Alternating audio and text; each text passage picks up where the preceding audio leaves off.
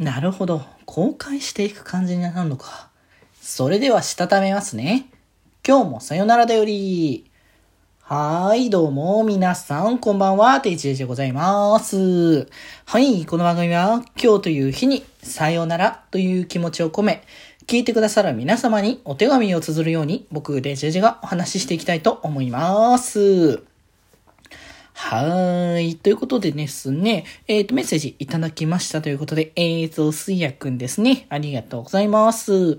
えー冷たいものっていうね、話で、あの、出しましたけど、えかき氷が食べたいですっていうことで、えまあ、一時ハマった時はいろんなかき氷専門店とか巡って、パイナップルの器に入ったやつとか、抹茶のエスプーマのかかったやつとか食べに行ったなって。へえ、でもなんか専門店のやつとかすごい美味しそうだなって思うし、いや、なんかなんだろう、所詮氷とは侮れないなっていうレベルで、普通に、あの、美味しいものとかいっぱいあるから、ね、夏ね、コメントでもそう、コメン今年もな暑くなってきたら行きたいっていうことでね、いましたけど、僕も行きたいなかき氷のお店とかすごい回ったりとかして、ね、そういうのゆるゆるのと楽しみに行くっていうのはなんか結構楽しそうな気がするので、なんかちょっとタイミングが合ったらね、どこかでやっていきたいかなと思っておりますので、ぜひぜひその時にはまたね、お話しさせていただきたいかなと思っております。はい。ということで、今日はですね、えっ、と、虹ヶ崎学園スクールアイドル同好会2期の、えーお話ということで、第6話ですね。えー大好きの選択をというところで、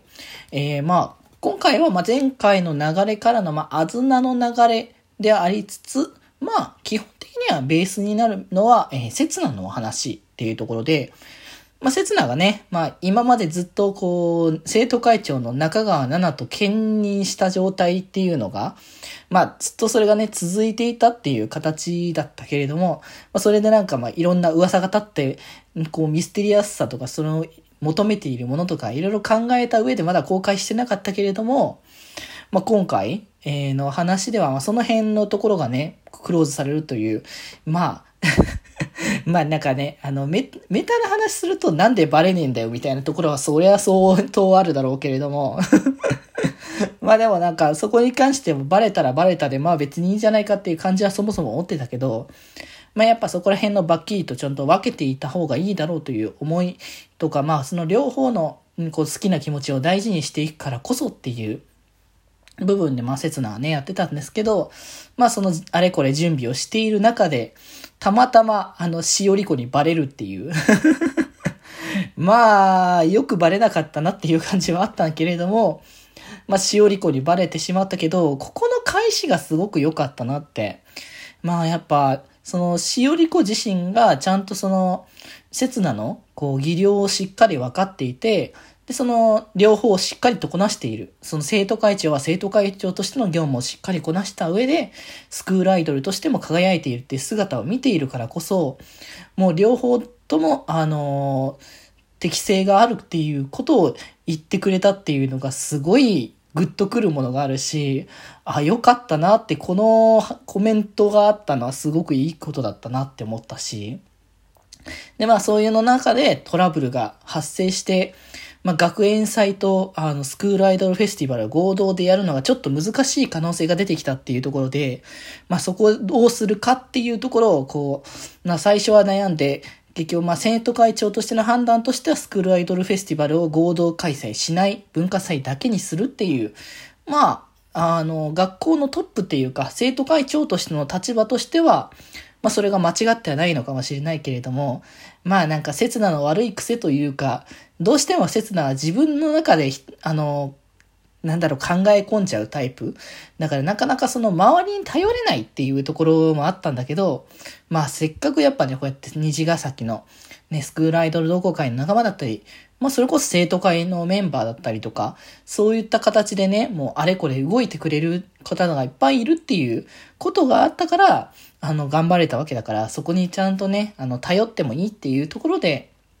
そのトラブルをどうにか解決するための対策を考えて検討して、なかなかちょっとうまく出てこなかったけど、あの、まあ、全校の、えー、あれこれの、こう、対応をするっていうところで、あの、他の学校も合わせてスクールアイドルフェスティバル合同で文化祭開催すればいいっていうところになって、なかなかこう、大掛かりなね、まあ、企画にはなったんだけれども、まあ、そこをね、前に進めていける、あの、仲間たちがいてくれたからこそ、これがね、出来上がったっていうところで、まあ、そこでもなんか、大好きっていうものを選ばなきゃいけないっていうところだったかもしれないけど、もうむしろ選ぶそこ、その選択肢じゃない、第三の選択肢として、あの、刹那がしっかりと選び取って前に進んでっていうところの、まあ、一歩がね、すごく見えたお話だったんではないかなって。ね、話的には、あの、今までずっとこう、懸案事項だった親との関係性というか、親に対して刹那をどうするかみたいなところもね、しっかりと解決に持っていって、いい方向に進んでよかったなっていう形。最後の締めのね、こう、ライブのあずなはすごいね、まあ本当にこう、ライブというかその、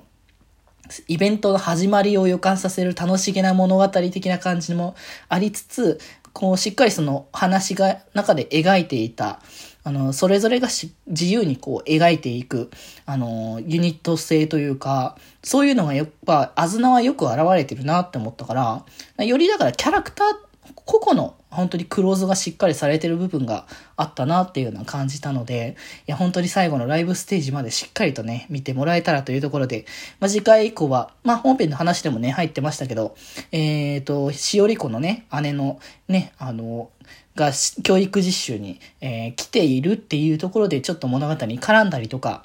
まあ、実はしおり子はスクールアイドルやりたかったっていう衝撃の事実ですよね。今まであまり興味がなさそうに見えてたから、そうだったのみたいな感じの部分も、次回以降ちょっとね、多分次回がしおりこ会だと思われますので、そこら辺をちょっとね、楽しみに見ていきたいかなと思っておりますので、ぜひぜひまた来週もお話ししていきます。ということで今日はこんなところで、それではまた明日バイバーイ